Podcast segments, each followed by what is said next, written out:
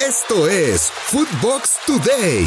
Barcelona vive en la Champions gracias a Ansu Fati. El Barcelona puede dormir tranquilo luego de ganar en Ucrania al Dinamo Kiev 1 a 0 gracias a una anotación del canterano y 10 del Barcelona Ansu Fati.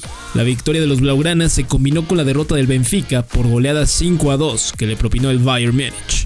En la próxima fecha de la Champions League, los culés se medirán a las águilas y ahí se definirá prácticamente al acompañante de los bávaros en el sector E para los octavos de final del torneo continental.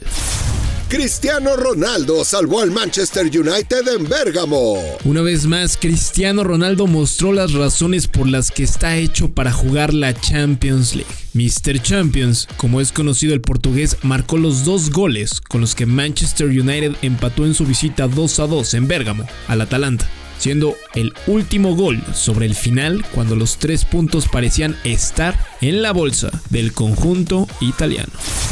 Juventus se adueña del liderato del Grupo H con triunfo ante Zenit. La victoria obtenida por la Juventus sobre el Zenit por marcador de 4 a 2 colocó al equipo italiano en la cima del Grupo H, por encima del Chelsea que también ganó en su duelo ante el Malmo de Suecia 1 a 0. En otros resultados de la Champions, Villarreal derrotó 2 a 0 al Young Boys. El Wolfsburg le ganó 2 a 1 al Salzburg y Sevilla cayó 1 a 2 ante Lille de Francia lo mejor de Footbox.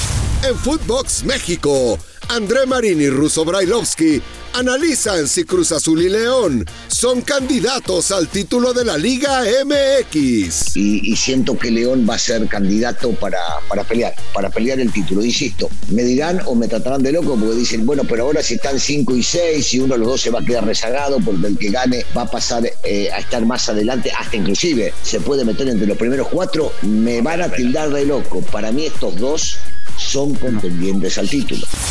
En los dos grandes, Fernando Ceballos y Pollo Ortiz debaten si fue buena decisión renovar a Ricardo Peláez como presidente deportivo de Chivas. Pues ya hablábamos, ¿no? De, la ratificación de, Ricardo Peláez como director deportivo de manera indefinida. Así lo ha definido el propio Amauri Vergara.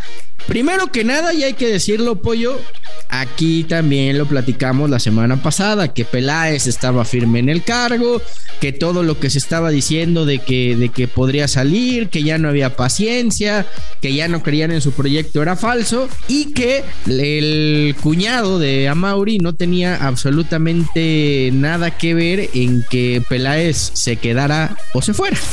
Cruz Azul busca el boleto directo a la liguilla. El conjunto de Cruz Azul recibe este miércoles a León en el Estadio Azteca en un juego pendiente de la jornada 11. Una victoria de la máquina lo estaría catapultando al tercer lugar de la clasificación y así poder depender de sí mismos para meterse a la liguilla de manera directa el próximo domingo cuando se midan a Pumas en Ciudad Universitaria. En Footbox Argentina, Walter Zafarian comenta sobre la importancia de la semifinal del partido de Boca Juniors en contra de Argentinos Juniors. Y esa pelea por eh, quedarse con la Copa Argentina ya no tiene que ver solo con lo económico, por el cheque que recibe el campeón, sino también por el hecho de recaudar el eh, próximo año en moneda extranjera y poder jugar la Libertadores. Hay un par de situaciones que hay que marcar, porque hoy van a jugar Boca y Argentinos Juniors en la provincia de Mendoza, en el estadio Malvinas Argentinas, uno de los estadios más bonitos. En Fútbol Sudamérica, Juanjo Buscalia expone si la FIFA debe proteger a las estrellas. Esto tras la lesión de rodilla que sufrió Messi en duelo eliminatorio contra Venezuela. Ahora, hasta qué punto no solamente el arbitraje, el sistema no tiene que proteger también a los, a los futbolistas.